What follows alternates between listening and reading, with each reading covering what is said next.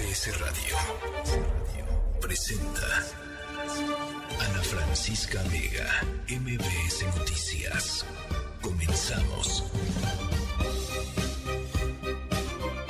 6 de la tarde en punto, ¿cómo están? Me da mucho gusto que me acompañen esta tarde, martes 23 de mayo de 2023. Yo soy Ana Francisca Vega. Gracias, gracias de veras por sintonizarnos. Vamos a estarles actualizando sobre la actividad del Popocatépetl. Eh, fíjense, en las últimas 24 horas, 22 exhalaciones, 1234 minutos de tremor, es decir, ¿no? Estas vibraciones eh, pues de la Tierra.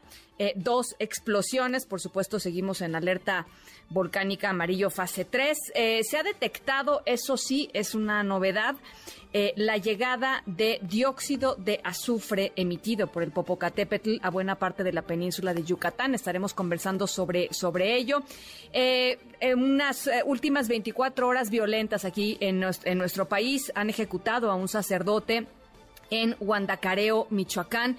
Eh, y fíjense, nada más para dar contexto, eh, es uno de los 7.000 asesinatos que van en lo que va del año en el estado de Michoacán, este de, del sacerdote. Y por otro lado, en Puebla eh, han asesinado esta tarde al periodista Marco Aurelio Ramírez, que era también secretario de gobierno o fue secretario de gobierno del municipio de Tehuacán, Puebla, dedicado también al periodismo. En fin, estaremos yendo con estos dos casos.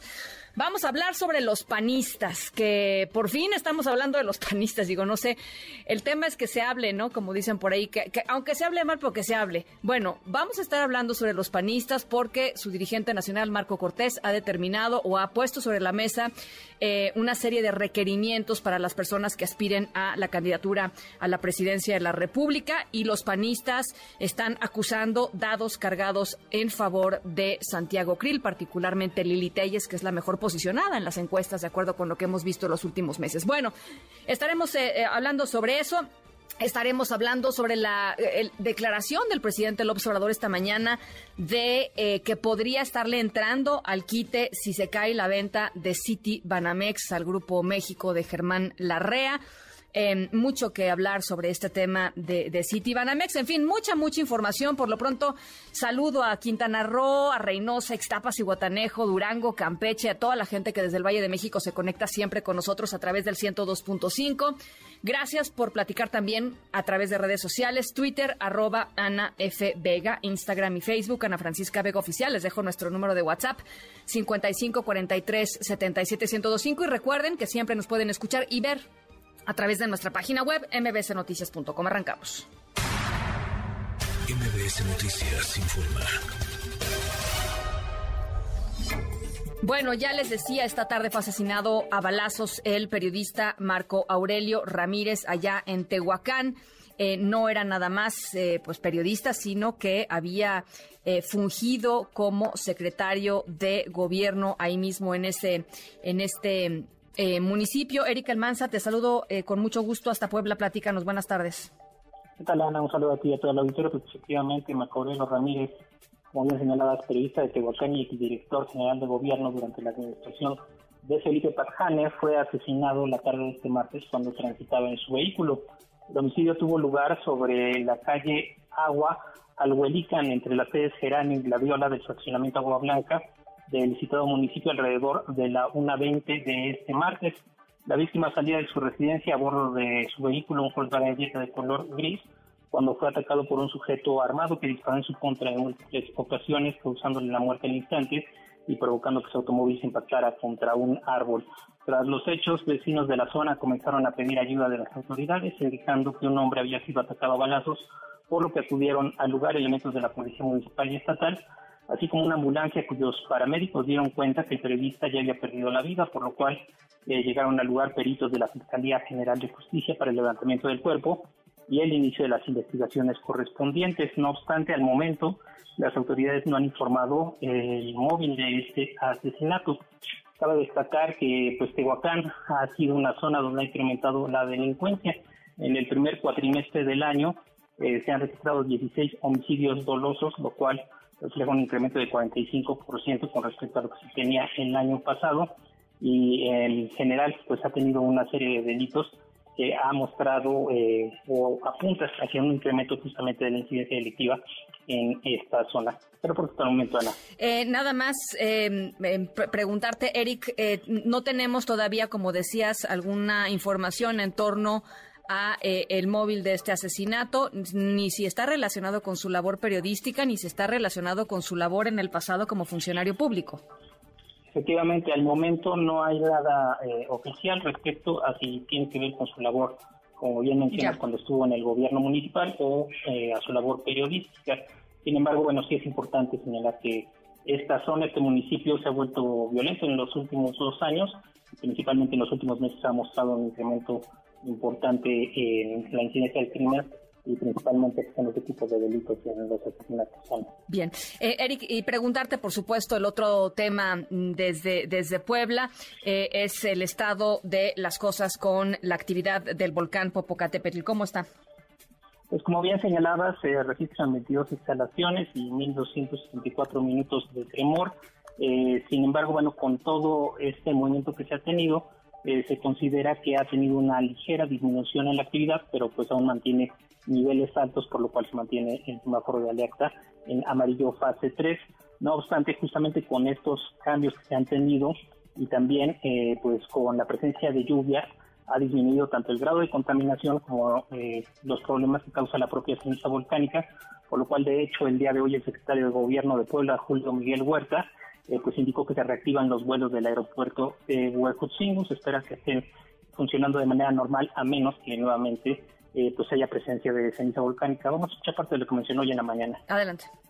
Los municipios que en los que se observa caída de ceniza son Puebla, San Nicolás de los Ranchos, Palmar de Bravo, Tepeaca, San José Chiapa, Tepatlasco de Hidalgo, Huatlatlauca, Chicatlacoyan, Xochiltepec, Teopantlán, Epatlán, Izúcar de Matamoros, San Martín Totoltepec, Atitzihuacán, Quimixlán, San Andrés Cholula, San Pedro Cholula, Cuautlancingo, Huaquechula. El aeropuerto Hermano Cerdán está, está funcionando adecuadamente y esperemos que si no hay ninguna misión más grande de ceniza pueda continuar de esa manera.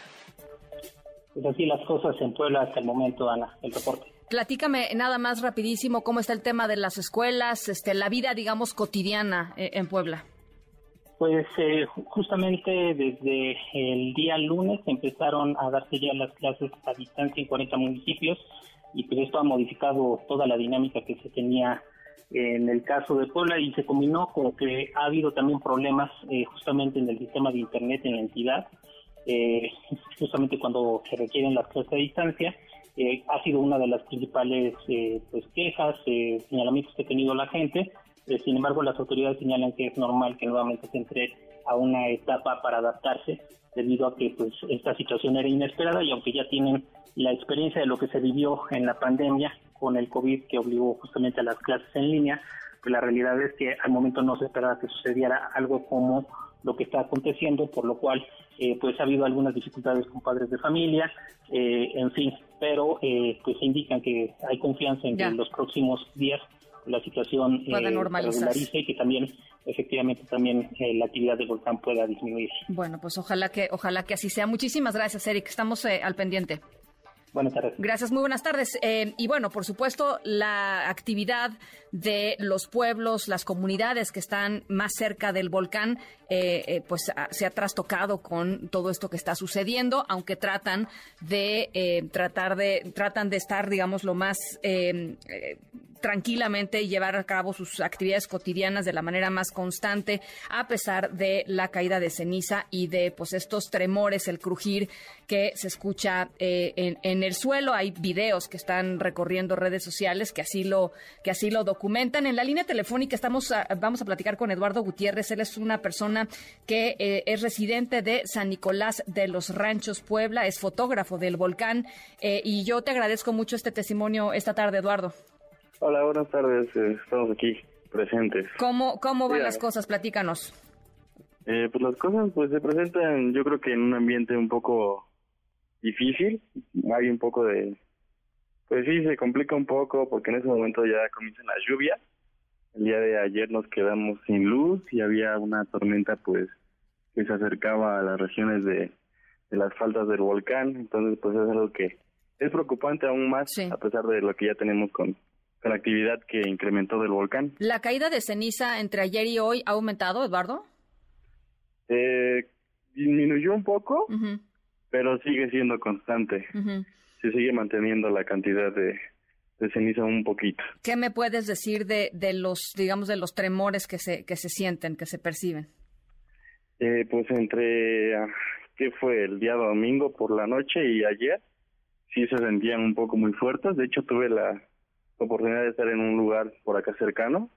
Ahí le hacen unas pequeñas fotografías a, a lo que es el, el volcán y la verdad es que sí escuchaba impresionante. El día de ayer también, pues sí, obviamente se escuchaba aún más, ya que las alarmas de, pues, de la gente, incluso de algunas que otras casas que tienen alarmas, se encendían por los tremores que genera el, el volcán y eso pues aún más pone incrementa el miedo de las personas. ¿Cómo está la gente, digamos, en términos de eh, pensar en, en, salir o, están, digamos, eh, observando y, atentos a lo que dicen las autoridades? ¿Cómo, cómo los percibes? Pues ya se percibe un ambiente de, miedo, yo creo. La verdad es que sí, ya se. El domingo sí logré ver ciertas familias que ya eh, iniciaban mejor su camino hacia la ciudad de Puebla, una residencia, no sé, con un familiar, algún, alguna persona que les, que les dé hogar y pero bueno también siguen algunas personas las personas mayores regularmente siguen con sus actividades diarias cotidianas pero sí en sí yo creo que un 60% un 70 sí ya incrementa sus posibilidades de tener que cambiar su residencia por estos momentos por la actividad del volcán. De acuerdo. Bueno, pues te, yo te agradezco mucho, Eduardo. ¿Algo más que quieras compartir? ¿Te piensas quedar tú ahí en los siguientes días? Eh, yo creo que posiblemente sí en unos días viendo la situación, sí sí se tendrá que ser posible la pues tengamos que salir porque la actividad sigue incrementando pero yo creo que sí va a tener que ser necesario que tengamos que dejar la zona un rato en lo que esto se calma un, un momento más. De acuerdo. Sí. Bueno pues muchísimas gracias por este testimonio Eduardo Igual, Gracias, Eduardo Gutiérrez, poblador ahí de San Nicolás de los Ranchos, fotógrafo del volcán. Y en la línea telefónica está el presidente municipal de San Nicolás de los Ranchos, Gumaro Sandre Popoca. Gracias eh, por platicar con nosotros esta tarde, alcalde. Eh, a la orden, Ana Francisca, muy buenas tardes. Buenas tardes, ¿cómo, cómo está la cosa? Y preguntarle si, si tienen, digamos, ya planchados los planes eh, de protección civil y de eventualmente quizá poder salir de la, de la comunidad. ¿Cómo, cómo lo ve, alcalde? Eh, gracias. Primero, Ana Francisca, mira, efectivamente no pretendemos eh, generar alguna alarma con la población. Este, la información que nos vierte la Comisión Nacional, la Coordinadora Nacional de Protección Civil, el Gobierno del Estado, este, si bien es cierto que se elevó a a la fase amarillo 3, número 3, este, eh, la ciudadanía eh, está atenta al tema. Eh, es cierto que el volcán Popocatépetl incrementó en los últimos días su, su actividad con la caída de ceniza, con algunos tremores. En fin, nosotros estamos preparados para ello. ya tenemos las rutas de evacuación definidas, los albergues también están también definidos en dónde llegaría la gente de, de la ruta 2. No, a nosotros nos corresponde la ruta, ruta 2, que es Paso de Cortés hacia San Andrés y San Pedro Cholula. ¿Y cómo, eh, alcalde, cómo está en términos de las condiciones del camino? Porque hemos hablado y hemos eh, escuchado testimonios de otros lugares en donde dicen, por ejemplo, hay demasiados topes, ¿no? Que es una de las cosas que no tendría que existir en una ruta de evacuación o que hay baches, en fin, ¿cómo están los caminos? Sí, claro que sí. Mira, las rutas de evacuación externas que son la carretera Paso de Cortés y la carretera que conduce hacia San Andrés Calpan eh, están en perfectas condiciones. Efectivamente hay algunos topes eh, que de manera eh, han puesto de prevención, no de ahorita, sino desde que se construyeron las carreteras, porque a veces los, los ciudadanos que conducimos un vehículo pues no respetamos los límites de velocidad. este, donde hay un cuello, un pequeño cuello de botella es llegando ya a este, la ciudad de Cholula, de San Pedro Cholula. Ahí sí hay topes grandes, pero son transitables. Eh, inclusive la, la, la indicación de la coordinadora nacional, de la coordinación nacional, la velocidad máxima en un, tipo de evacuación de, esta, de esta envergadura, pues no lo rebasa los 40, 60 kilómetros por hora para no generar accidentes de otro tipo. De acuerdo. Entonces, por eso es que, digo, los topes son pasables, obviamente. Respecto a los baches, bueno, pues son bacheo, el gobierno del estado implementó el año pasado un programa importante de bacheo, nosotros lo hicimos, pero principalmente en las calles eh, que le llamamos las rutas de evacuación internas de cada población. O sea, usted está, eh, digamos, convencido y seguro de que las, los, los caminos son transitables y que las rutas de, de, evacuación están en buen estado como para que la gente se ponga a salvo. Eh, ya se lo preguntaba hace ratito a, a, este ciudadano que vive ahí en, en, San Nicolás de los Ranchos, me decía que la gente está nerviosa. Eh, ¿Cómo los percibe usted, presidente municipal? Mire, yo he recorrido personalmente, he estado recorriendo las casas, los domicilios de la gente de los tres pueblos junto con mi equipo de trabajo. Hemos estado recorriéndolo porque estamos repartiendo cubrebocas también, que es un tema un tanto delicado por el exceso de ceniza que tenemos allí. Entonces, eh, les vamos obviamente preguntando, les vamos asesorando también de la ruta de evacuación. Hay algunas personas, obviamente, que tienen eh, este cuidado, este temor de, por los tremores que se han dado, las vibraciones que se han dado ahí en la población, que son inusuales para nosotros. De acuerdo. Porque si vivíamos ya, hemos vivido con el volcán, este, y había habido eh, emisiones de ceniza, este, explosiones así que se ven a lo lejos. Ah, están ustedes a 20 kilómetros más o menos del volcán, ¿no? Eso es muy No, estamos a 12 kilómetros. A 12 kilómetros. A 12 kilómetros del cráter del volcán. Híjole, sí, sí, pues muy pegaditos. Sí, sí, así es este, pero bueno, estamos trabajando.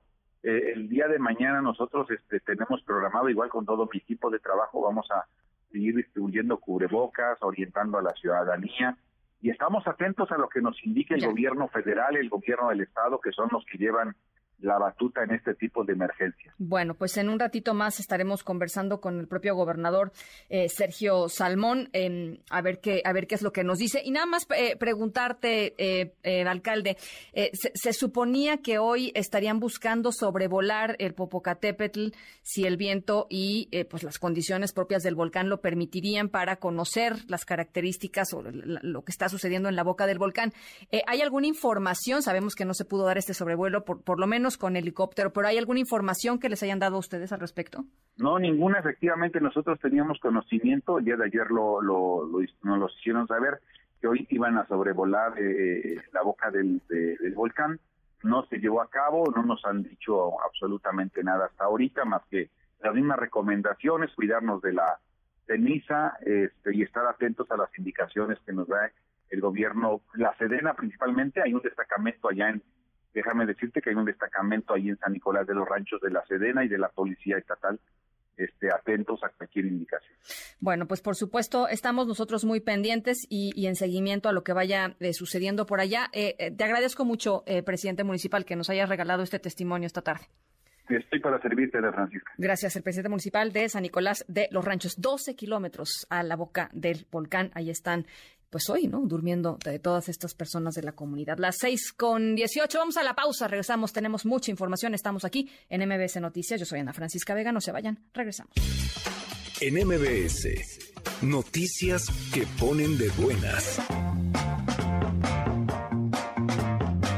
La federalización de los servicios de salud que permitirán una mejor atención médica en todo el país sigue avanzando. Hasta ahora se han invertido 7.874 millones de pesos en 14 estados. Se han mejorado la infraestructura y equipamiento de 283 hospitales y casi 6.000 centros de salud. El director del IMSS, Zoe Robledo, confirmó que ya se trabaja con los estados de Tamaulipas, Quintana Roo, Hidalgo y Ciudad de México para llegar a los 18 estados mientras se negocia con otros tantos.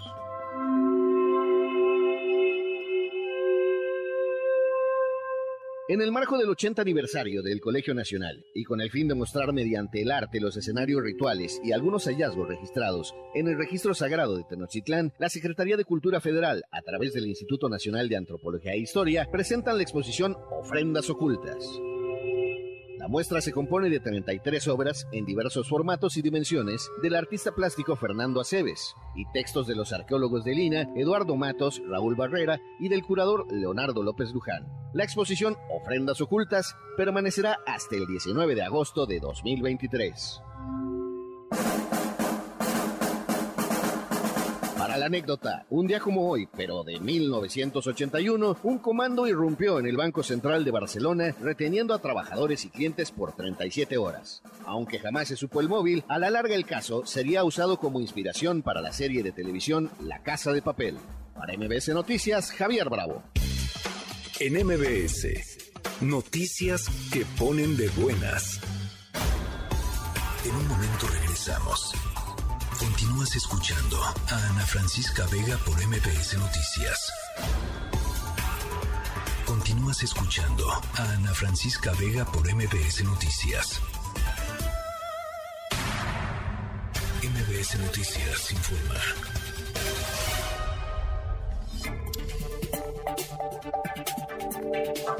Bueno, estamos a menos de dos semanas de las elecciones en el Estado de México y en Coahuila y Mario Delgado, líder nacional de Morena, eh, dijo que eh, está en pláticas con las dirigencias tanto del Partido del Trabajo, que decidió postular a Ricardo Mejía, ¿no? Y pelearse, digamos, hecho con, con, el Morena y, y, su candidato Armando Guadiana, y también con el Partido Verde de Coahuila, porque pues su candidato Armando Guadiana sigue muy detrás en las encuestas, dice Mario Delgado, necesitamos los votos del PT y del Partido Verde para ganar eh, la elección, por lo menos allá en Coahuila. Alberto Zamora, te saludo con gusto, ¿cómo estás? ¿Qué Ana Francisca? Muy buenas tardes. Así es, pues a 12 días de esta elección en Coahuila, el dirigente nacional de Morena, Mario Delgado, reconoce que hacen falta los votos del Partido del Trabajo y del Verde Ecologista de México. Por ello, pues está haciendo ya un llamado a la militancia de dichos institutos políticos para que lleven a cabo el llamado voto útil en favor de Armando Guadiana. Este día se ofreció una conferencia de prensa donde Mario Delgado dijo que hay un empate técnico en Coahuila, por eso pues está ofreciendo a sus aliados apoyar a Guadiana a cambio de ocupar las principales carteras en el gobierno, al manifestar que al ganar en esa entidad se van a poder acomodar todos los que tenían alguna aspiración. Aquí sus palabras yo les ofrezco al Partido Verde y al Partido del Trabajo que se haga un gobierno con Armando Guadiana a la cabeza, tripartita, es decir, que haya representantes, los mejores perfiles del Partido Verde, los mejores perfiles del Partido del Trabajo y los mejores perfiles de Morena que ocupen las principales carteras del gobierno y que tengamos el primer gobierno tripartita, Morena, PT, Verde, en Coahuila. Eso es mucho mejor a que gane el PRI. Y bueno, en el caso del Estado de México dice que la situación es más holgada para Morena, sin embargo denuncia que el PRI estaría presionando a votantes y amenazando que les van a quitar los apoyos y los programas sociales si gana Morena. Dijo que ya tienen listos a los representantes de ese partido que van a acudir a todas las casillas de la entidad. También señala que en el Estado de México la ventaja es mayor, por ello está pidiendo a Claudia Sheinbaum, a Marcelo Ebrard, a Dan Augusto López y a, Ricardo Monreal, pues que acudan nuevamente para apoyar la campaña de Morena en el Estado de Coahuila. Ana Francisca, de Muchas gracias, Alberto.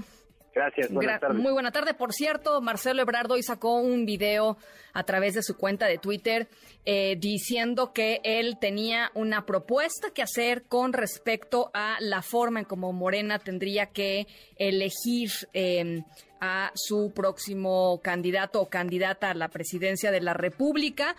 Em, dice, por supuesto, que se va a esperar hasta que termine el proceso del Estado de México y de Coahuila, que digamos todas las eh, baterías pues están enfocadas hoy ahí, pero esto fue lo que dijo Marcelo Ebrard. He estado pensando cómo resolver para que nuestro proceso interno en Morena, ya próximo, garantice la unidad y que al mismo tiempo sea muy transparente y la gente pueda participar, como la invitación que hizo el presidente López Obrador y estoy contento porque ya encontré una fórmula utilizando innovaciones tecnológicas y nuevas ideas que Morena mismo ha llevado a cabo en varios aspectos, en varios ámbitos. Entonces eh, la voy a desarrollar y se las presento y se las comparto el día 5 de junio, nada más que pase el Estado de México y Coahuila. 5 de junio en la tarde les presento el detalle, pero va a ser buena noticia, vamos a estar contentas y contentos todos para que la cuarta transformación siga adelante. Es lo que dice Marcelo Ebrard, así es que ya tenemos tema, ¿no? Para, digo, por supuesto habrá tema de las elecciones el lunes 5. eh, pero también habrá tema con respecto a lo que proponga Marcelo Ebrard. Bueno, eh, hay, ya les decía, fue una 24 horas bastante violentas en el país. otro de los asesinados en el país fue un sacerdote. Es el octavo sacerdote que ha sido asesinado durante el gobierno del presidente López Obrador. El párroco Javier García Agustino fue asesinado a balazos en Michoacán. Em, además, me parece, Marco Antonio Duarte, te saludo con gusto hasta Morelia, eh, pues apenitas acababa de ser eh, pues nombrado en, su, en su parroquia. Te saludo con gusto, Marco. Hola, ¿qué tal Ana Francisca? Te saludo con muchísimo gusto, al igual que a nuestro auditorio. Efectivamente, como tú bien lo comentas, presuntos sicarios asesinaron a balazos al sacerdote católico Fray Javier García Villafaña, párroco del poblado de Capacho, en el municipio michoacano de Guandacareo, un municipio ubicado a tan solo 40 kilómetros al norte de Morelia, la capital de Michoacán. Este crimen se registró la tarde de ayer cuando el presbítero conducía su vehículo marca Nissan tipo Centra de color blanco y con placas estatales sobre la carretera Quime-Guandacareo con el municipio de Cutseo.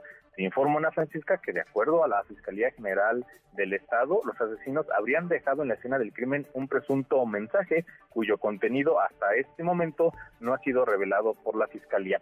Y como tú bien lo decías al inicio de esta eh, transmisión, cabe mencionar que la Arquidiócesis de Morelia apenas el 25 de abril pasado había designado a Javier García Villafaña como párroco del Templo de San Marcos, allí en la tenencia de Capacho del municipio de Guandacareo. Sin embargo, te quiero también comentar que hasta este momento la Fiscalía General del Estado ha reportado que no registra ningún avance importante ante este crimen que, bueno, ya ha provocado un cisma al interior de la Iglesia Católica aquí en Michoacán. Ana Francisca, este es mi reporte. Te, lo agradezco mucho, Marco. Nada más, eh, eh, este, esta localidad está pegadita a Guanajuato, ¿no? O sea, en el norte del estado, eh, pero pegado a Guanajuato.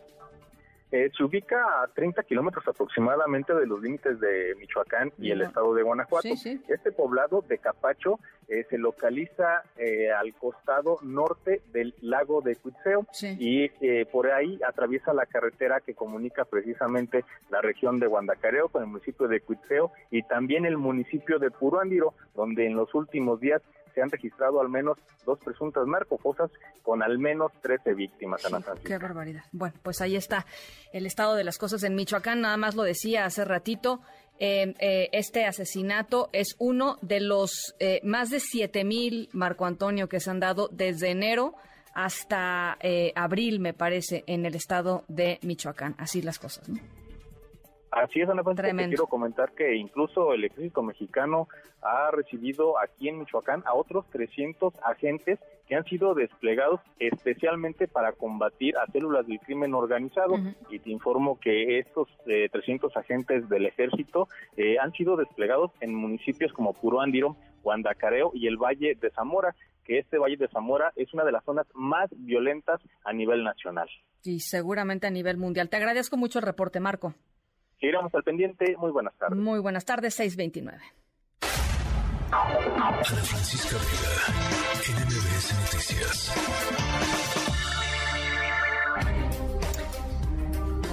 Bueno, estamos a muy poquito de que termine el ciclo escolar, eh, que arranquen las vacaciones de verano.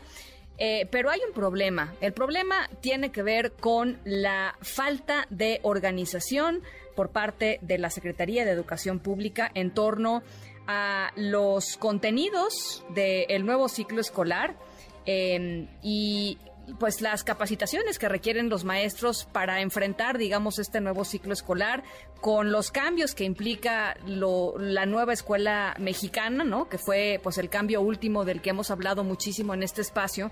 Eh, y, pues están en la incertidumbre, tanto maestras y maestros como padres y madres de, familia. En la línea telefónica, Marco Fernández, profesor y coordinador de la Iniciativa de Educación con Equidad y Calidad de la Escuela de Gobierno o Transformación Pública del TEC de Monterrey, eh, investigador asociado de México, evalúa las cosas complicadas rumbo al próximo inicio eh, del ciclo escolar. Marco. Hola Ana Francisca, pues la verdad sí, muy complicadas eh, por varias razones. Para quien nos está escuchando, papás, mamás, este, abuelos, tías que están escuchando que bueno, ahí viene eh, eh, los cambios a los planes de estudio, la denominada nueva escuela mexicana, y que esto también va acompañado de nuevos libros de texto. Y todo esto, ¿qué significa para lo que se les va a enseñar a las chicas, a los chicos y si los docentes se les está preparando para poder eh, tener esta, estos eh, nuevos planes de estudio en marcha y sobre todo cómo todo esto significará o no la mejora en los aprendizajes de los estudiantes mexicanos que además están enfrentando eh, el reto de pues lo que de tratar de alcanzar lo que no habían podido aprender de manera adecuada durante dos años de clases a la distancia. Ese es el contexto. Entonces, tenemos, por un lado, un problema en donde los planes de estudio siguen inconclusos, se habla de manera retórica por parte de la autoridad de que vamos a dignificar al maestro y ahora los vamos a hacer codiseñadores de los planes de estudio para que le metan a estos el elemento de la comunidad educativa en la que enseñan y realmente supuestamente esté ajustada la propuesta educativa a las necesidades de la escuela en donde enseñan. El problema es, esto suena muy bonito, pero termina siendo retórico, primero, porque todo plan de estudios necesita tener cuáles son los aprendizajes esperados correspondientes a cada grado, un mínimo común que cualquier chico que esté en la escuela pública o privada, no sé, en la Miguel Hidalgo, en la Ciudad de México, y que por alguna razón después tenga que emigrar y esté en Guanajuato o esté en Campeche y demás, tenga las bases de ese plan de estudios que corresponde al ciclo escolar en el que estudia y que cuando cambie de escuela pueda integrarse de manera exitosa porque todos tienen una base común de conocimiento. Esa base común todavía no termina de definirse en los planes de estudio que se supone tendrían que entonces orientar el diseño de los libros de texto que para cualquier docente que está en las aulas de primaria o de secundaria es un elemento fundamental en la planeación pedagógica, es decir, en la planeación de la clase que le van a dar cada día, cada semana a sus estudiantes. Ahora, platícanos qué está pasando con el tema de los libros de texto. Hay por ahí esta información de que este, un juzgado federal aceptó suspender de manera provisional la impresión de los libros de texto gratuitos para el ciclo escolar siguiente, es decir, 23-24, después de que la Unión Nacional de Padres de Familia interpuso una demanda de amparo contra, eh, pues justamente los contenidos de, estos libros de texto. ¿Qué va a pasar si, bueno, la, siguiente audiencia es el 12 de junio, pero digamos, ¿qué, es lo que se prevé que pueda suceder?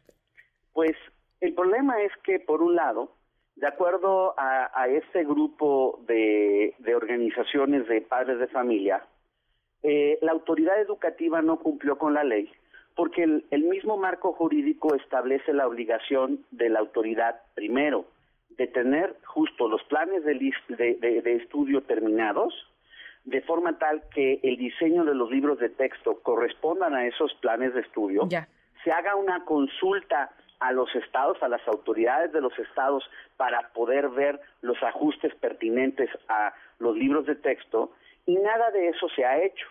Solo sabemos por filtraciones eh, a, eh, a través del Internet y que después se han recogido en los medios de comunicación, que los libros de texto ya se mandaron a imprimir eh, y que estos se supone se estarían distribuyendo para todos los grados escolares, tanto de primaria como de secundaria, el próximo ciclo escolar.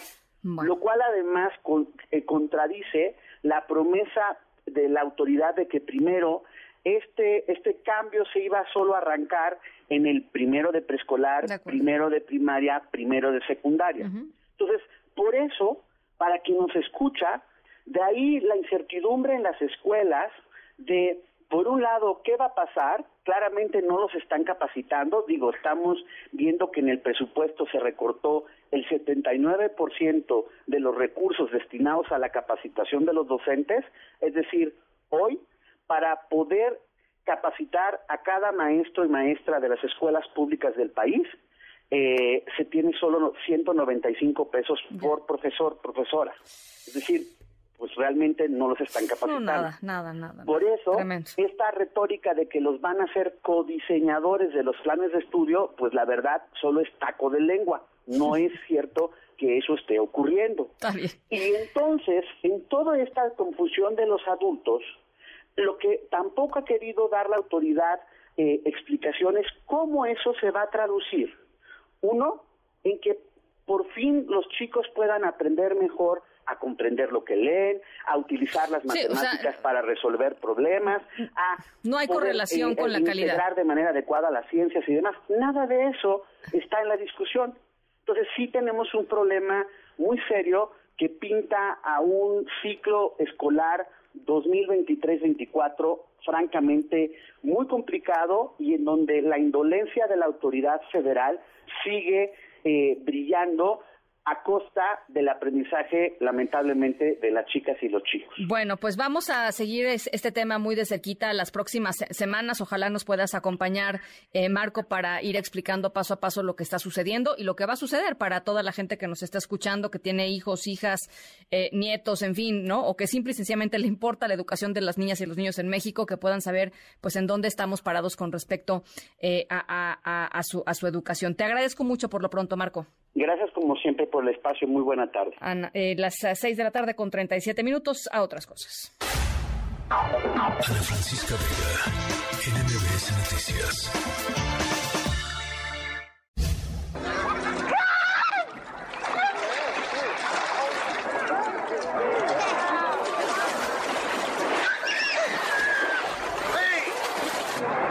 Bueno, arrancamos nuestra historia sonora con eh, fragmentos de personas aterrorizadas por ataques de, tiburones. Se, dan cuenta, eh, de hecho, de, la saga de tiburón de em, el um, director Steven Spielberg.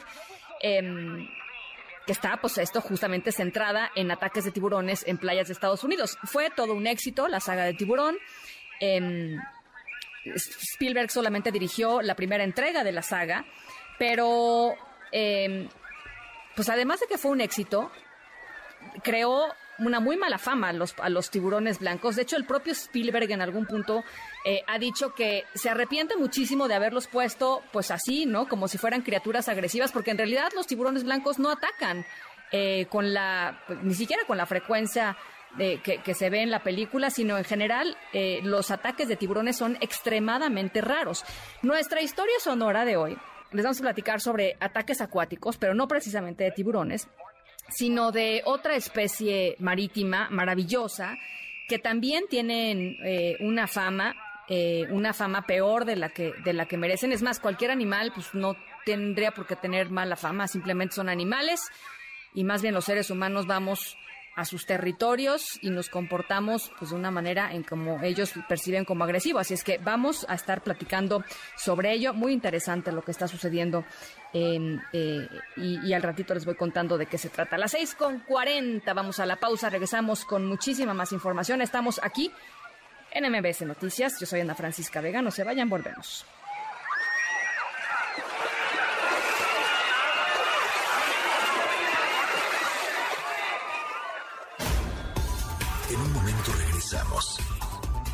Continúas escuchando a Ana Francisca Vega por MBS Noticias. Continúas escuchando a Ana Francisca Vega por MBS Noticias. 6 de la tarde con 40 minutos en la línea telefónica. Yo le agradezco mucho el gobernador del estado de Puebla, Sergio Salomón, para platicar, gobernador, sobre, eh, sobre todo, me parece importante el tema de la, el estado en el cual se encuentran las distintas rutas de evacuación y cómo están los planes de protección civil. Gracias por platicar con nosotros esta tarde. Muchas gracias, Ana Francisca. La verdad es que es un gusto saludarte. Eres un referente nacional y gracias siempre por estar atenta al Estado de Puebla. A ver, pues platíquenos, gobernador. Mira, este, el, Estado de Puebla se encuentra en amarillo fase 3. Por durante mucho tiempo se mantuvo en amarillo fase 2, se manda a fase 3, lo cual nos ah, obliga a estar en alerta, más no en alarma. Esto es algo que parece sencillo, pero que sí podemos diferenciar. En ese tema de la alerta nos obliga a tener una revisión más minuciosa de los protocolos, de los comités, de las rutas, y los cuales han sido plenamente atendidos. Ayer estuvo la directora nacional de protección civil, quien dio cuenta de ellos, se revisó perfectamente bien todas las rutas de evacuación, están en las condiciones viables para poder salir. No podemos hacer una intervención mayor ahorita, porque al hacer una intervención mayor, pues la bloquearíamos, ¿no? Sí. Entonces, están en el mantenimiento necesario para poder salir, los albergues están preparados, los diferentes comités de las diferentes eh, secretarías están listos, hay una plena coordinación con el gobierno federal, con presidentes municipales, el gobierno del estado, el presidente de la República ha estado muy atento, don Andrés Manuel, al mismo tiempo que, el secretario de Gobernación, y bueno, hasta ahorita no tenemos ningún problema ni ningún indicio de evacuación. De acuerdo. Ahora, iban, iban a hacer un sobrevuelo eh, el día de hoy que no se pudo realizar, gobernador. ¿Cuál fue la razón eh, y, cuándo se va a hacer este sobrevuelo? Este, bueno, el tema es que hay una hay muchísima exhalación de ceniza. Sí. Está saliendo mucha ceniza, entonces eso es lo que limita la visibilidad. Hoy estamos pues, totalmente nublados con este tema porque los vientos están corriendo hacia esta zona.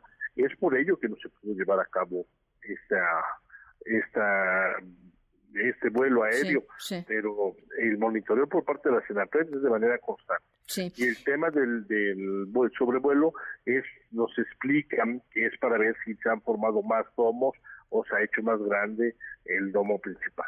Ahora, eh, el, otro de los temas importantes, por supuesto, estaremos pendientes de, de lo que vayan, eh, pues esto, arrojando los datos científicos con respecto a la actividad propia de, del, del Popocatépetl, pero una de las cosas también en las últimas 24 horas que ha estado eh, sobre la mesa son los casos de eh, afectaciones a la salud de personas. Me parece que son 200 personas aproximadamente las que han reportado eh, pues algún tipo de afectación con, con, el tema de, de, la, de la ceniza. Eh, ¿Qué nos puede decir al respecto? Enfermedades respiratorias y esas cosas. Eso es precisamente la contingencia en la que nos encontramos hoy en el estado de Puebla que es eh, un tema de prevención donde se está pidiendo a todo el mundo que use cubrebocas para poder proteger las vías aéreas mayores, el tema de los ojos y hay gente que hay gente que ha tenido afectaciones de molestia en la garganta, de molestia en los ojos. Nos comenta el sector salud que continúa hay que tener especial cuidados con los menores de edad y con los adultos mayores que ya tienen algún tipo de afectación pulmonar. Sí. ¿Sí? De ahí en fuera la, la es, es controlado, es menor el, el tema, pero sí la molestia por una sobreexposición puede ser delicada y la intención es evitarlo. Entonces, quiero decirte que hay una gran disposición de diferentes áreas de universidades, empresarios, cámaras de comercio.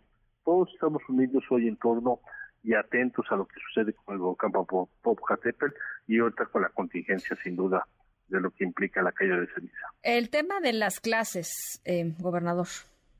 Bueno, a distancia, eh, son 60 municipios que están tomando la, la modalidad distancia es un tema que para bien o para mal la pandemia nos dejó y que hoy se está aplicando en estos municipios buscando privilegiar que no existan actividades al aire libre, se han cerrado los parques públicos para ello y así está dando nuevo aviso.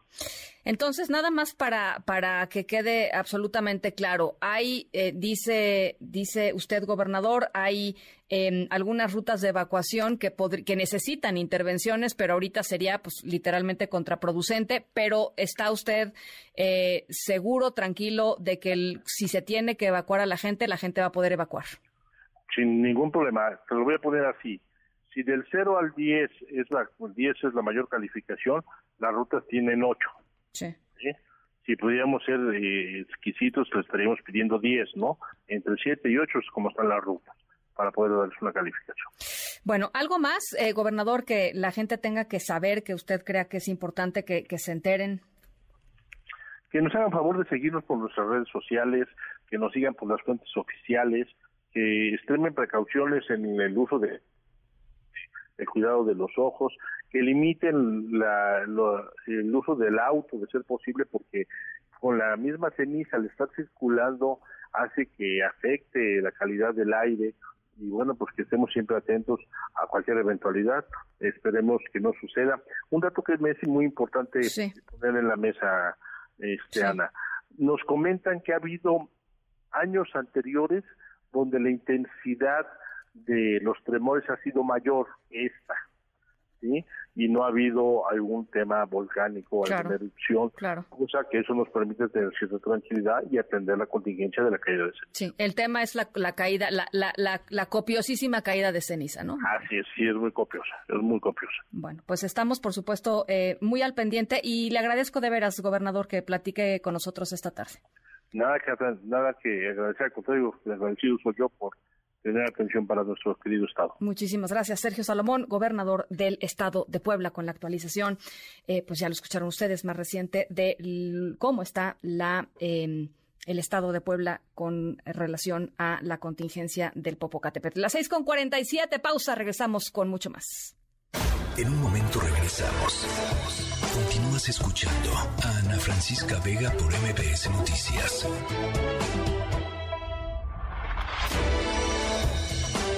Ya estamos de regreso.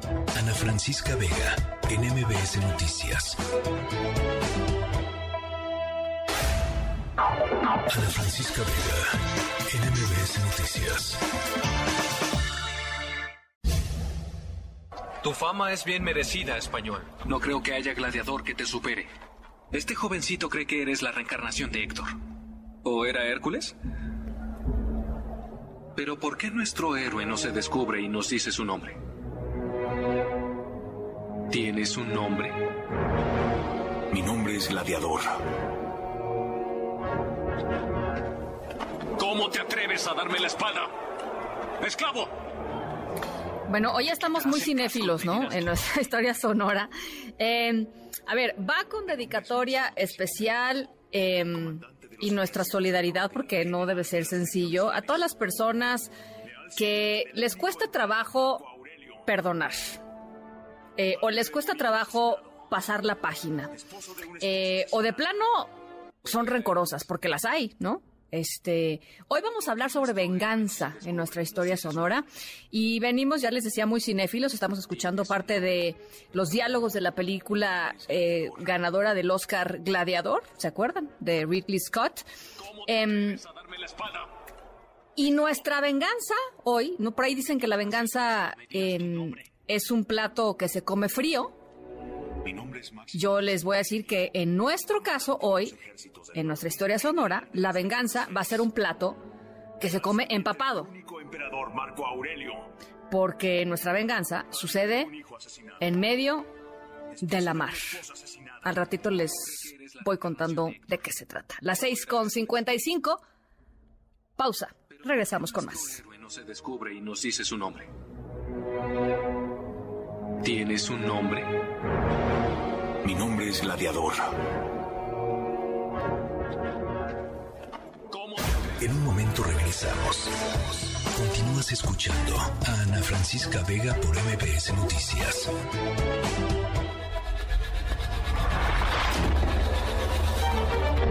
MBS Radio presenta Ana Francisca Vega en MBS Noticias. Continuamos. 7 de la tarde con 6 minutos. Gracias por seguir con nosotros em, aquí en MBS Noticias. Yo soy Ana Francisca Vega. Hoy martes 23 de mayo de 2023. Les recuerdo nuestro número de WhatsApp 5543771025. En la siguiente hora vamos a estar conversando sobre los resultados del índice de la, de la paz 2023 eh, interesante los datos que surgen con respecto a los distintos delitos en el país.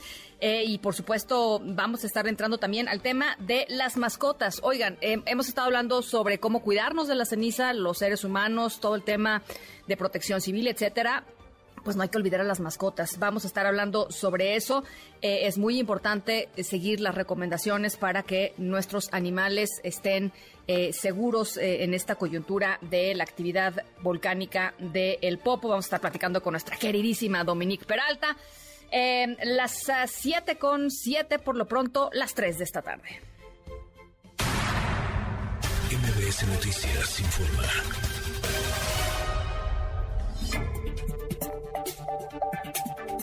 Thank you. El presidente nacional del PAN, Marco Cortés, dijo que los líderes de la Alianza Va por México ya están trabajando sobre los requisitos de competitividad, así lo dijo él, que deberán reunir los aspirantes a la presidencia de la República por parte de la Alianza Va por México. Dijo que en el caso del Partido Acción Nacional, los aspirantes deberán de contar con el 1% de firmas de apoyo del padrón electoral en 17 estados. Eh, por cierto, em, a raíz de que se da a conocer esta información, quien levantó la mano rápido y veloz, híjole, ¿quién creen que fue? Bueno, pues el dirigente priista Alejandro Moreno, Alito Moreno, dijo que él ya cuenta con dos millones de votos y que está listo para em, pues ser candidato a la presidencia de la República por la Alianza Va por México. Esto es algo que ha trascendido eh, esta tarde, así es que Alejandro Moreno eh, pues estaría también levantando la mano, ya digamos con el marco de estos em, em, requisitos de competitividad que eh, puso sobre la mesa el dirigente nacional del PAN, Marco Cortés. Alberto Zamora, ¿cómo estás? Te saludo con mucho gusto. ¿Qué tal, Ana Francisca? Buenas tardes. Así es, el dirigente nacional del PAN, Marco Cortés, ya dio a conocer pues, estos requisitos de competitividad que deberán cumplir las personas aspirantes a la candidatura presidencial de ese partido. Destacó que quienes aspiren a ser postuladas deben contar con un nivel de 40% de conocimiento entre los ciudadanos mediante una encuesta, además tener una intención del voto del menos 15% y capacidad para reunir el número de firmas que debe juntar un candidato independiente, es decir, alrededor de un millón de firmas de apoyo. Escuchamos lo que menciona. Estamos construyendo una serie de requisitos de competitividad que deberán cumplir las y los aspirantes a la presidencia de la República, para así garantizar que este proyecto lo encabece la candidatura más competitiva, para que quienes aspiran a la presidencia de la República cuenten con un mínimo de conocimiento social, así como un mínimo de intención de voto, además de contar con el respaldo social de al menos el 1% de firmas de apoyo del padrón electoral en 17 entidades.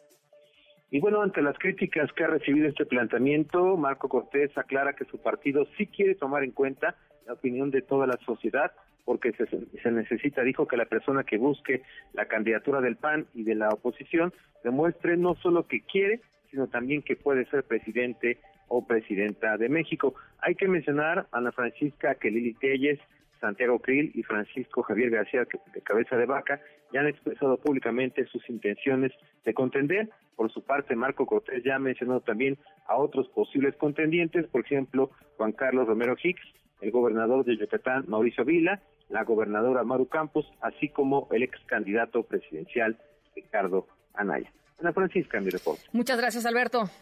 Gracias, buenas noches. Muy buenas tardes. Entonces, las condiciones que pone sobre la mesa Marco Cortés, 40% mínimo de conocimiento social, 15% de intención de voto eh, y al menos un por 1% de firmas de apoyo del padrón electoral en 17 estados, o sea, al menos un millón de personas. Y solo para dimensionar, que creo que es importante, eh, lo, de lo que está hablando Marco Cortés, le está pidiendo a los aspirantes a la candidatura eh, por el Partido Acción Nacional juntar el equivalente a poco más de tres veces el padrón total del PAN hoy que es de aproximadamente 300 mil personas que están inscritas formalmente, digamos, en el Partido Acción Nacional.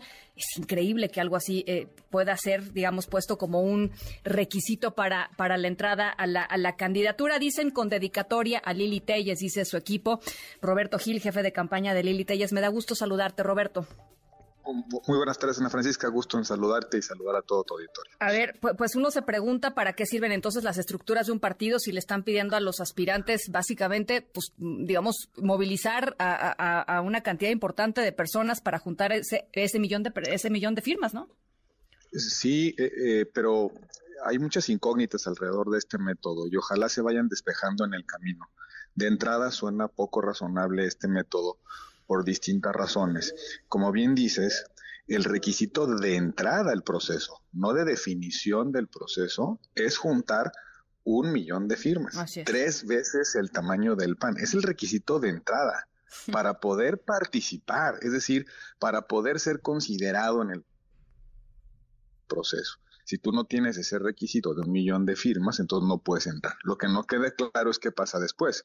Si la candidata, por ejemplo, Lili Telles, la candidatura de Lili Telles, junta el, millón de firmas, tiene 40% de conocimiento, lo tiene más y una intención de voto eh, destacado, y se presenta en el partido, lo que no está claro es ¿y qué va a pasar después? ¿Es una votación? ¿Es una encuesta? ¿Es la suma de firmas? ¿Es la ponderación de firmas más encuestas? No está claro. Entonces, primero te mandan a hacer un esfuerzo organizacional por todo el país para traer un millón de firmas y luego ya veremos cómo se decide la candidatura. Imagínate que los 15 candidatos que están ahora en la lista tuvieran que hacer ese esfuerzo organizacional. Es decir, tendríamos que hacer pues prácticamente 15 partidos políticos. Y la gran pregunta es, ¿en qué tiempo? Estamos ya al cuarto para las 12, eh, Morena muy probablemente tendrá candidatura en el verano, decidida la candidatura. Entonces, la oposición se va a ir a hacer esta aventura de juntar 15 o 14 o 13 partidos políticos, porque es, un partido político, un, millón de firmas. Eh, tan es así que ahí está la proporción con el PAN. Ahora, ¿y con qué reglas de certeza? ¿Cómo se va a financiar ese esfuerzo? ¿Quién lo va a pagar? ¿Cómo se va a fiscalizar? ¿Cómo vamos a evitar que se nos meta morena? ¿Cómo vamos a evitar que se metan sindicatos, que, que, haya firmas de muertos? ¿Participará el INE? ¿Habrá una aplicación como sucede en el caso de las candidaturas independientes? ¿Cuáles son las reglas del juego? ¿Vamos a firmamos a hacer eh, eh, registros de firmas eh, a nivel nacional en una sola jornada? ¿Quién las va a validar? ¿Quién va a recibir, va a revisar, perdón, que son auténticas? Son muchas incógnitas al cuarto para las dos, Ana Francisca. Ahora, ¿cuándo ¿han hablado ustedes con, han, hablado con Marco Cortés en las últimas horas? Porque, digamos, es raro que haya salido a decir esto pues, sin, plancharlo antes con los interesados, ¿no? Sí, justo hoy en la mañana nos llamó la atención, yo intervine en un, en un eh, medio de comunicación en respuesta a esta posición porque no no la habían o no se la habían comunicado formalmente a Lili Telles, había una especulación derivada del Consejo Nacional, pero no se había hecho una notificación formal. De repente hay un anuncio de que ya está propuesto el método, que el PAN propone este método y, eh, y que por tanto pues haya que fijar una posición. Nosotros dijimos, que ya se dieron cuenta del tamaño del problema, ¿verdad? Eh, hay problemas de fiscalización, hay problemas de financiamiento, hay problemas de tiempo, hay problemas incluso de exclusión de otros integrantes de la sociedad civil. Es decir, fíjate nada más, Ana Francisca, el mensaje a la sociedad civil es, ustedes van a participar juntando firmas. Esa es la forma de, en la cual los partidos se van a abrir Pónganse a juntar firmas, apoyen al candidato de su preferencia, traigan los papelitos y los, los formatos que se decidan y siéntense a esperar a que nosotros decidamos.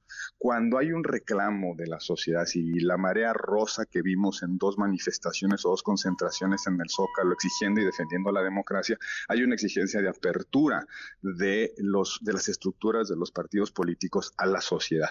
Que hay una hay una hay una contradicción, déjame decirlo con mucho cuidado y respeto. Solamente se, se, abre este método de firmas para la candidatura presidencial, pero no se dice nada de las candidaturas a diputados federales, a las senadurías, gobernadores, a las claro. Cuando la sociedad, o gobernadores, cuando, cuando existe liderazgo social que no está en los partidos políticos, que se alejó de los partidos políticos porque los partidos hemos perdido credibilidad, hay que decirlo con mucha claridad, tan es así que se han empequeñecido en términos de representación. Hoy ya la única manera de ganar una elección parece es a través de coaliciones o la suma de montoncitos.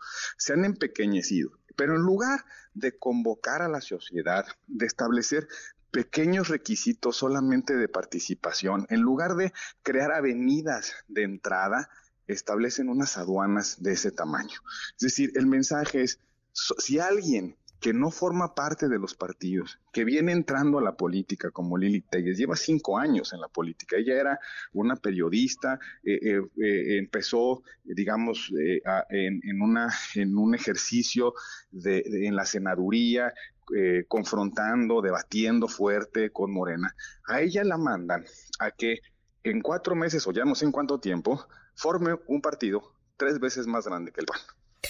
para simplemente poder ser considerada eh, en un proceso que todavía desconocemos cuál es el, el, el, el, switch de definición, ¿no?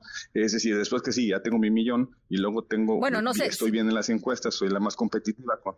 podría ser que, que podría ser, por ejemplo, un escenario en donde Lili Telles o, cualquier otro eh, aspirante llegara al millón eh, y entonces llegaran cinco o seis al millón y entonces no sé si sería el millón cien mil o millón ciento un mil, o sea, no lo sabemos, pues.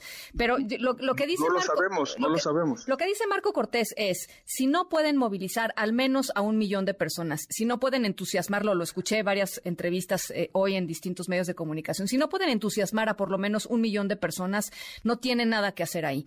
Eh, y, se le cuestionaba mucho a, Marco Cortés diciéndole, a ver, eh, pues para qué sirven las estructuras de un partido si no para eso, por un lado. Y por el otro, se van a estar desgastando los aspirantes juntando firmas con quién sabe qué dinero, mientras Morena pues está básicamente en, el, camino pues muy directo hacia la presidencia de la República.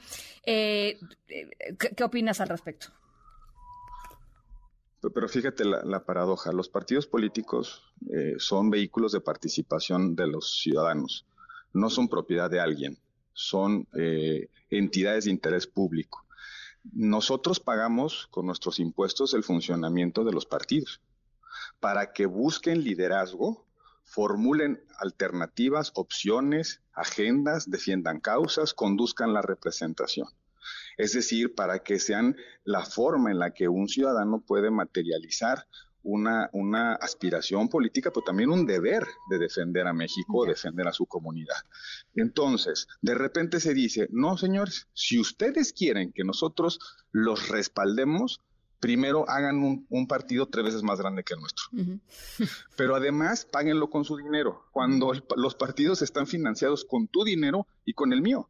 Son recursos millonarios que les pagamos anualmente en prerrogativas. Les dan, la ley les da espacios en radio y, y, eh, radio y televisión, los famosos spots. Les deducen la franquicia fiscal, la franquicia, perdón, postal. Tienen un chorro de prerrogativas con la intención de que se conviertan en vehículos para que tú o cualquier ciudadano pueda hacer política, pueda presentar su perfil, pueda presentar su liderazgo, pueda competir primero adentro y después afuera, para que podamos los ciudadanos eh, eh, eh, encontrarnos con nuestro llamado a la responsabilidad pública. entonces, parece pues que es un cerrojón a la posibilidad de que cualquier ciudadano que no está en los partidos políticos, que incluso puede estar enojado con los partidos políticos, pueda tener acceso a un bien público, porque los partidos no son de los integrantes o los militantes, los partidos son de México. Bueno, pues la, y los pagamos los mexicanos. La interpretación es la cargada está panista, por lo menos está eh, eh, con, con Santiago Krill eh, y esto tiene dedicatoria clara a, Lili Telles y a, la amenaza, digamos, que representa Lili Telles en términos de las aspiraciones panistas a la presidencia de la República. Y la pregunta, Roberto, es, pues, ¿qué sigue de aquí? Digo, más allá de... de, nosotros, nosotros eh, vamos a insistir en que tenemos que reflexionar con mucha seriedad cuál es el mejor método para encontrar y aglutinar a la oposición. Eh, hemos hecho algunas expresiones, como nos enteramos por los medios de comunicación, las mismas que estoy haciendo ahora. Vamos a formalizar nuestras dudas legales de oportunidad, de también de conveniencia, y presentaremos alternativas con mucha seriedad al método. Este saque parece una intención de que ciertas personas, de que quien tiene el control de estructuras partidarias pueda juntar más rápido las firmas y mandar a una aventura al resto de los al, resto de los aspirantes. Pues pues no nos parece justo y correcto. Tendríamos que preguntarles, bueno, ¿cómo garantizamos que los partidos no se pongan a juntarle firmas gratis a un aspirante? ¿Cuáles son las reglas pues para el piso parejo? Pues sí. ¿Cómo lo hacemos para que no mañana pues te traigas un sindicato y el sindicato te junte las, las, firmas? Eso no es legítimo, eso no es equitativo, no es honorable, Ana Francisca. Entonces, esas son las preguntas que formularemos. Lili Telles eh, tiene un aprecio que es visible en las encuestas, quiere competir, va a competir, no se va, no se va a arredrar a estas, a estas, estos caballazos, no, no, no retrocederá, pero sí vamos a hacer reflexiones en público y en privado sobre la impertinencia legal de oportunidad y sobre todo, y sobre todo de justicia por un método que parece hoy una aduana con nombre y apellido. Bueno, pues ahí está. Roberto Gil, te mando un abrazo. Muchísimas gracias por platicar con nosotros. Estamos pendientes. igualmente, en seguimiento. Gracias, igualmente, Roberto Gil, jefe de campaña de Lili Telles. Bueno, pues ya sabemos, ¿no? Justo lo que decía él. ¿Quién levantó la mano rápidamente con sus dos millones de votos? Alito Moreno, el presidente nacional del Partido Revolucionario Institucional, y muchas reacciones en torno a esto que puso hoy sobre la mesa Marco Cortés, eh, organizaciones de la sociedad civil diciendo esto no es eh, una forma adecuada de elegir a la persona que va a estar enfrentando eh, pues eh, a, las encuestas y, y, en la realidad y en lo cotidiano y en una campaña que va a ser durísima a Morena y a sus aliados rumbo al 2024. Está el Frente Nacional Ciudadano, eh, perdón, el Frente Cívico Nacional diciendo tiene que haber eh, unas eh, elecciones primarias, unas elecciones que garanticen pues equidad, digamos, y piso, piso, parejo efectivo para todas las personas que estén ahí. En fin, estaremos, por supuesto, conversando todos estos temas que, que, generarán y están generando pues mucho debate y, y por primera vez hablando de la oposición en meses, ¿no? De no haber platicado seriamente de algo que se pusiera sobre la mesa. Bueno, en estos momentos estamos hablando sobre, sobre esto, sobre la oposición eh, rumbo al 2024, con esto que Marco Cortés. Em, dijo hoy 40% mínimo de conocimiento social, 15% de intención de voto y al menos un 1% de firmas de apoyo del padrón electoral en 17 estados, es lo que pide eh, Marco Cortés. Las 7 de la noche con 24 minutos. Vamos a una pausa. Estamos en MBC Noticias. Yo soy Ana Francisca Vega. No se vayan, regresamos con mucho más. En un momento regresamos. Continúas escuchando a Ana Francisca Vega por MBS Noticias. Continúas escuchando a Ana Francisca Vega por MBS Noticias.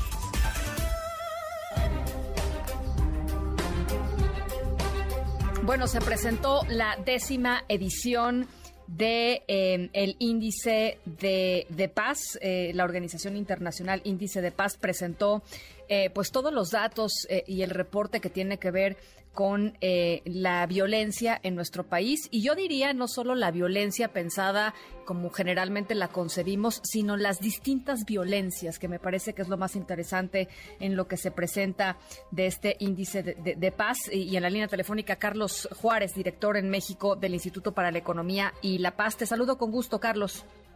Ana Francisca, eh, un saludo para ti y para la gente que nos escucha. Muchas gracias. A ver, eh, creo que eh, leía con, detenimiento lo que presentaron y pues esto, me parece que una de las cuestiones interesantes es, más allá de los indicadores, que por supuesto podemos ir al análisis de ellos, es esta concepción de México está envuelto en, un, en una ola de, muchas violencias. La violencia, por supuesto, generada por el crimen organizado, pero también la violencia intrafamiliar, la violencia contra las mujeres, la violencia de género, en fin. Eh, y esto hace pues un cóctel particularmente peligroso. Es muy interesante lo que tú concluyes porque coincide con nuestra conclusión también hoy que presentábamos este estudio, este reporte. Lo que decimos es que en México están confluyendo y están sucediendo múltiples violencias, cada una se manifiesta a través de distintas eh, expresiones eh, y cada una de estas violencias tiene naturalezas distintas todas estas confluyen, están sucediendo en nuestro país y entonces necesitamos, por tanto, respuestas igualmente complejas que atiendan, que resuelvan el escenario tan grave que vive eh, México. Eh, si me permite, te comparto algunas de las principales conclusiones del estudio, algunos datos. Los homicidios en 2022 bajaron un 8%, lo cual pues, es una buena noticia. Sin embargo, cuando miramos la tasa de más largo plazo eh, de los últimos ocho años, los homicidios han crecido un 63%. Esto pues nos pone en una tasa del de 24.5 homicidios por cada 100.000 habitantes, que es bastante alta. Son 87 homicidios diarios en el país. Los eh, delitos relacionados con la delincuencia organizada, sobre todo el narcomenudeo y la extorsión, siguen a la alza.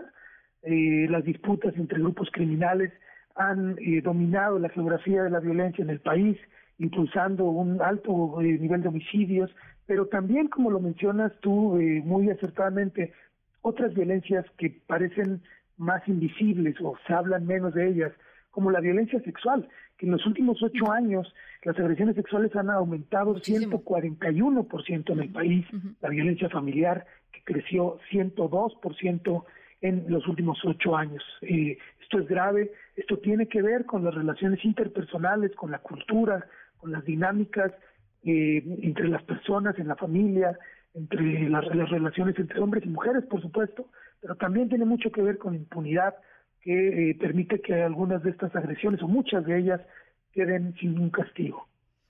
Eh, ahora, una de las cosas que también me llamó la atención fue el tema de la medición que presentan de los costos eh, económicos, quiero decir, de los costos financieros, económicos de, de todas estas aglomeraciones de la violencia eh, y, el, y el dato de que representa un poco más del 18% del Producto Interno Bruto, caray, es que es eh, pues muchísimo dinero.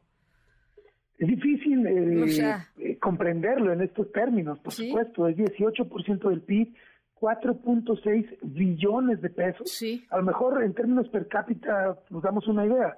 Si lo dividiéramos esto entre cada eh, mexicana y mexicano, podríamos decir que a la, cada persona en México nos costó la violencia 35.700 pesos el año pasado. Las preguntas que surgen aquí es qué podríamos hacer con estos recursos públicos, privados, con este costo de oportunidad, con eh, todo lo que se distorsiona en el ámbito económico, por mencionar eh, uno de los ámbitos, hay otros por supuesto, medimos el ámbito económico, qué distorsiones genera la violencia que vive el país y puesto eh, de otra manera, cuánto nos cuesta la ausencia de paz en México. Bueno, pues ahí está, 18.3% del Producto Interno Bruto, eh, 35.700 pesos por persona. Eh, ¿En dónde puede consultar la gente eh, este, este índice de paz, eh, querido Carlos? El reporte lo pueden descargar de índice-de-paz-méxico.org. es gratuito, es un PDF o en las páginas del Institute for Economics and Peace, eh, economicsandpeace.org. Si me permites un último comentario, claro, Francisca. Claro. Eh, este es el primer año que en el reporte estamos incluyendo un análisis sobre polarización política. Ah, mira, qué interesante. Vemos con preocupación eh, a nivel global, pero también en México, por supuesto, que hay una división social eh, convocada desde los liderazgos políticos, desde los liderazgos de gobierno, pero también desde algunos medios de comunicación, desde algunos liderazgos del sector privado, llaman a, a asumir posturas radicales alrededor de las elecciones, alrededor de las ideologías político-partidistas, las desigualdades, la corrupción, las ineficacias eh, en el ámbito público. Lo que decimos es que tenemos que resistir esta polarización, estas divisiones, para poder tener las colaboraciones intersectoriales, las estrategias, las políticas públicas donde se convoquen a los diversos actores sociales a trabajar juntos, porque esto es lo que nos pondría en la ruta de la construcción de paz que tanto anhela nuestro país. Bueno, pues ahí está. Gracias, Carlos, por estos minutitos. Muchas gracias a ti. Un abrazo a las 7 de la noche con 34 minutos. Luis Miguel González.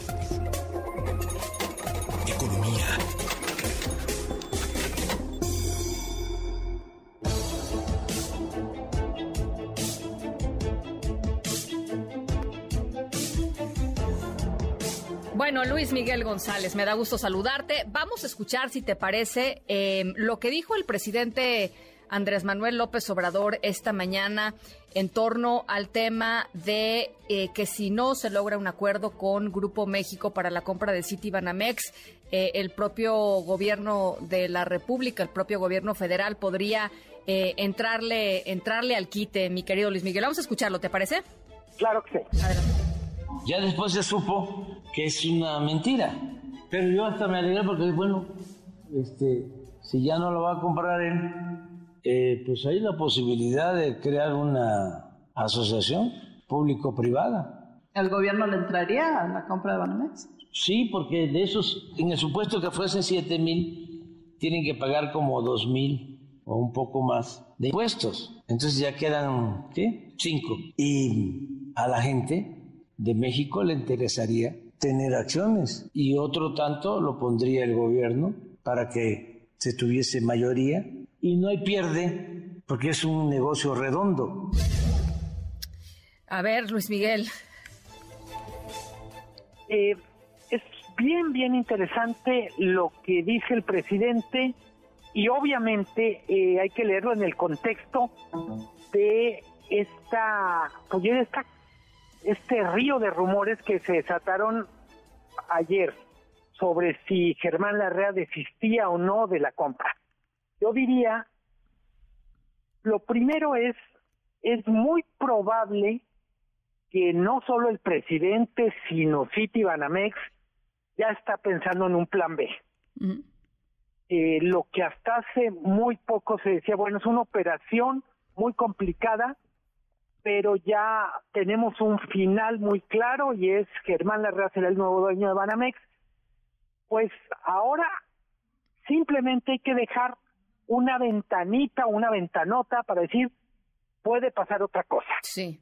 Sí. Eh, me parece que eso es muy relevante. Eh, Banamex o Citi ha dicho la opción en caso de que no hubiera una venta es ponerlo en bolsa. Lo que nos está diciendo el presidente, bueno, ¿y qué tal si en vez de venderse a través de la bolsa aparece otro comprador? Puede ser el gobierno, puede ser alguien más. Donde la historia se pone muy interesante, Ana Francisca, es cuando el presidente hace las cuentas y dice, bueno, de siete mil quítenle dos mil de impuestos y ya solo son cinco mil. Y, y dice, bueno, pues el gobierno puede ir en asociación con algún particular, en una asociación público-privada y entrarle. Eh, el banco es un negociazo y ahí es donde tenemos que literalmente detener la película, ponemos pausa. El ser banquero es un gran negocio pero para el gobierno mexicano no ha sido tan buen negocio. No me refiero a banca de desarrollo, que es otra categoría. Eh, México ya tuvo su etapa de gobierno banquero y la verdad es que el balance es muy malo. Podrá decir López Obrador es que no somos iguales, pero la experiencia del gobierno con los bancos que ha tenido, insisto, dejo fuera la FINSA, Bancomex, que es otra es otra categoría, pero Financiera Rural la quebró. Banco del Bienestar no lo pudo echar a andar. Eh, hubo muchos problemas, incluso una especie de acusación de fraude en la compra de los cajeros. Así es. Entonces, yo lo que diría es, es un gran negocio, pero es un negocio altamente especializado, muy complejo. Sí, sí, sí. O sea, el tema de la lealtad versus la técnica, pues no no aplica aquí literalmente, o sea, e, e, en, en, ningún lado, pues, pero aquí particularmente. No, y, pienso hasta en cosas tan, vamos a decir, que pueden ser muy complicadas de manejar para el gobierno, como el tema de cobranza. Evidentemente un banco tiene que ser muy duro cobrando porque es un negocio. Nadie espera que sea de otra manera. Pero imagínense un banco del gobierno que de repente diga, bueno, tiene un problema de cobranza de cartera vencida, pero como como como es gobierno puede ser que la cobranza se se vuelva complicada de manejar políticamente. O, bueno, o, bueno, ahí vienen las elecciones y entonces pasaron una legislación que o una, un decreto que entonces pasa la cobranza para el año que entra, o sea, no, porque pues está sujeto a otros a otros movimientos, pues, o estaría Totalmente. De todos modos, me parece que nos, nos remite a, algo de lo que ya platicamos el viernes, es la decisión de ocupar una parte de, de lo que son las vías de Ferrosur, generó, es una especie de terremoto que genera muchas réplicas. Una de estas réplicas está en el sistema financiero. El tema no está, literalmente el tema no está quieto en cualquier momento puede haber avisos. Insisto, estamos hablando de una operación de 7 mil millones de dólares. Desde que se anunció, hemos venido viendo cómo va cambiando la película. Cambió el monto por el que se va a vender Banamex.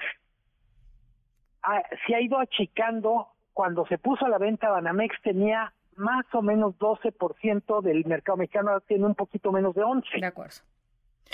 Eh, creo que el presidente hace bien en quitarle un poquito de, calor al tema interno, decir, a ver, si Germán Larrea no lo quiere, habrá alguien que puede invertir, que tenga las características, porque se puede volver a iniciar el proceso. Claramente, Citi no lo no no estará contento con esto. Pues no. Pero en última instancia hay mucho más que un empresario y espero que el gobierno no no, no levante la mano. De acuerdo. Hay que recordar, Ana Francesca, todavía la semana pasada conversamos en este espacio el tema de el gobierno está por echar a andar una aerolínea que también es de alta complejidad. Estamos a punto de terminar el sexenio y tenemos literalmente en la pista de despegue una aerolínea y el gobierno o el presidente dice, bueno, y también nos echamos un banco. Bueno, y, y relanzó el sistema de salud y no, bueno, o sea, nos podemos ir a, más, ¿no? Sí, y, y yo sí creo que en ese sentido, la parte positiva de lo que dice el presidente es, si no es la real, ¿quién será? No es el fin del mundo. Por otra parte, creo que es poco serio que el presidente literalmente como puntada de mayanera diga, no, pues a lo mejor lo hacemos.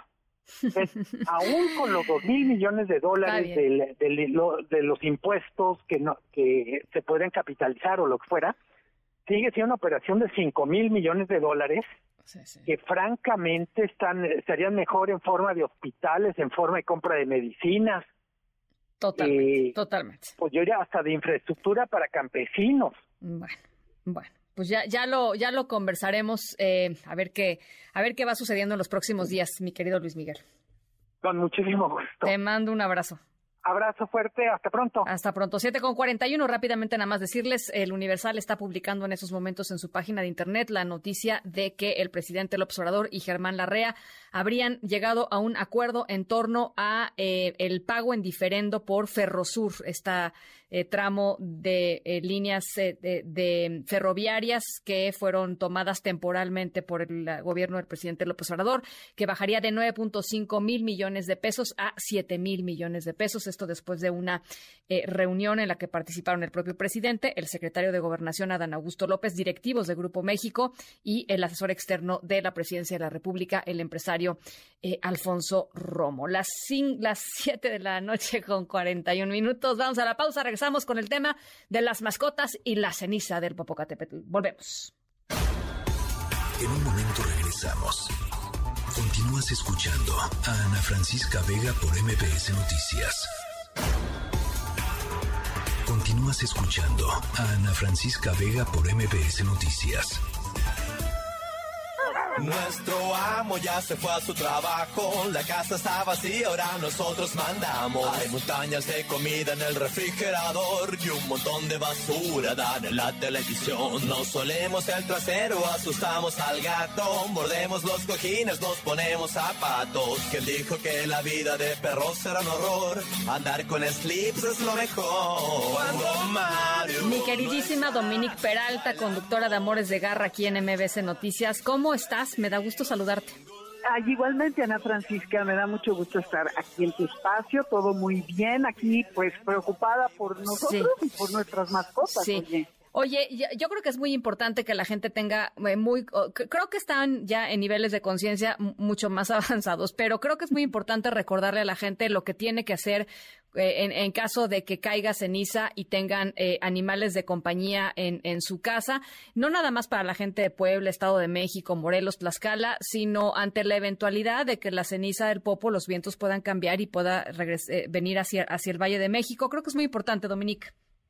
Totalmente de acuerdo, porque aparte es importante también, Ana Francisca, saber que las cenizas volcánicas son fragmentos de roca, minerales y vidrio volcánico, que cuando hace erupción el volcán los lanza, se quedan en forma de muy finitas partículas y están como en unos dos milímetros de diámetro, con lo cual entran fácilmente a los ojos y a los orificios del cuerpo y son abrasivas, no se disuelven en agua y pueden contener gases volcánicos, además de que eh, te pueden afectar a los ojos, a las vías respiratorios, eh, respiratorias y te pueden dar conjuntivitis.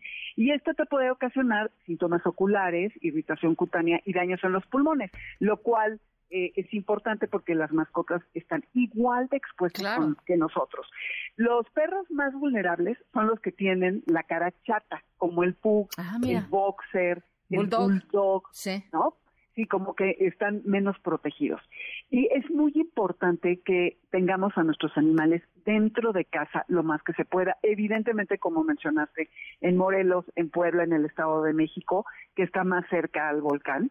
Y es, está complicado porque hay que sacarlos a pasear, pero de tenerlo que hacer, si no tenemos un espacio ni los hemos adiestrado para que hagan sus necesidades dentro de casa en ciertos espacios especiales, hay que limitar sus paseos y hacerlos muy breves para evitar que se expongan a estas cenizas en, por periodos largos. Y si está cayendo mucha ceniza, esto sobre todo los sitios que están muy cerca del volcán, le pueden ustedes poner una gabardina, ya saben que hay unas este, monísimas, la verdad muy padres, o una camiseta para que no les caiga directo al pelaje. Ah, mira, y obviamente, cuando entras a tu casa se las quitas. Sí, sí, sí. O sea, una, camiseta usada, por ejemplo, ¿no? Que, que de pronto Sí. puedas... Sí, pues está- es muy buena idea, claro. Exacto, porque como, como es como vidrio, entonces se les clava. Y si duermen afuera, esto es súper importante, traten por favor de hacerles un espacio adentro de su casa o cuando menos ponerles una casita para que duerman abajo de Sí. un lugar techado. Sí. Y imagínense ustedes estar en la noche y que te esté cayendo toda la noche la ceniza Sí, sí, sí. eh, no, a no. sus ojitos, etcétera.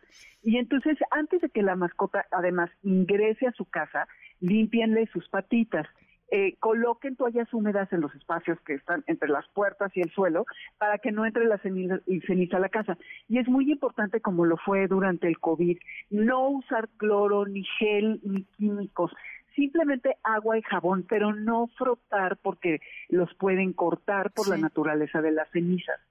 También hay que evitar que olfateen eh, lo menos posible ni que se revuelquen en ella, lo cual está en chino, porque sabemos que los perros sí, sí, sí. viven de su nariz, ¿no? Ahora, Entonces, ahora dime una cosa, Dominique, eh, el tema de em, el, agua, creo, creo que también es muy importante. Hay que revisarla varias veces al día si tienen su, su, su, su tacita de, de agua o su pocito de agua eh, afuera, porque pues va a estar cayéndole ceniza y eso puede ser muy dañino para, para los animales. Para varias veces al día, que se pongan un recordatorio en el celular, ¿no? Este, ve a checar, ¿no? El, el, el- el Eh, agua. el agua. De hecho, si pueden retirar los platos de agua y comida del exterior y pedir que tomen y coman de ellos, porque ¿cómo controlas cuánto cae Sí, a claro, qué hora? claro. Entonces, mejor hagan igual que para que duerman un espacio dentro de su casa, darles mucha agua fresca y limpia, también retirar las cenizas de sus ojos sin restregarlos, a lo mejor con un goterito, con agüita eh, limpia, que esté purificada, en su boca, su nariz y sus patas, cepillarlos correctamente y sobre todo lo que decíamos, ¿no? De, de la gabardina o una camiseta usada, como tú bien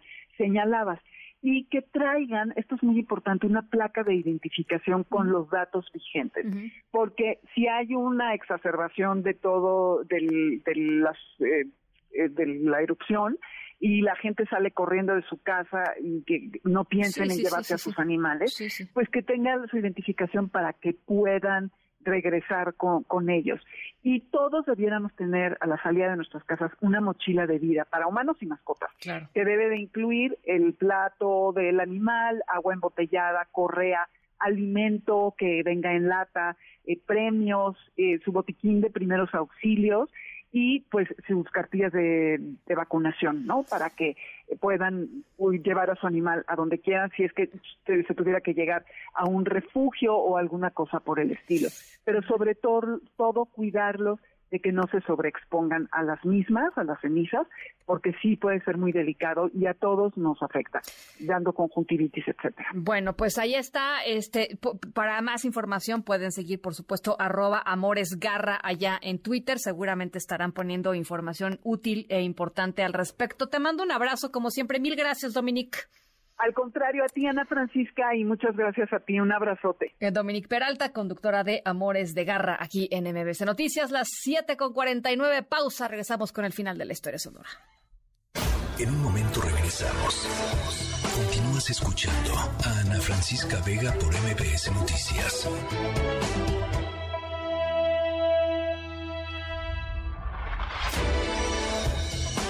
Ya estamos de regreso.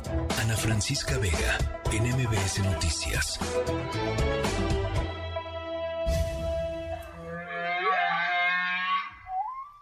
Oigan, si tenían planeado irse unos días de crucero por la costa española, piénsenselo dos veces porque pueden cruzarse con Gladys la Blanca.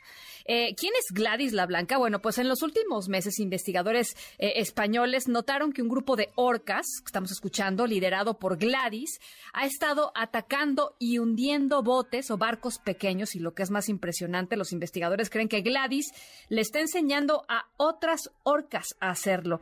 Esa es nuestra sonora de hoy, verdaderamente impresionante. Y ahora sí, se nos acabó el tiempo de volada. Quédense con José Razabala y todo su equipo en Autos y más. Pásenla muy bien. Gracias por escucharnos. Hasta mañana. MBS Radio presentó Ana Francisca Vega. Información para todos. MBS Noticias.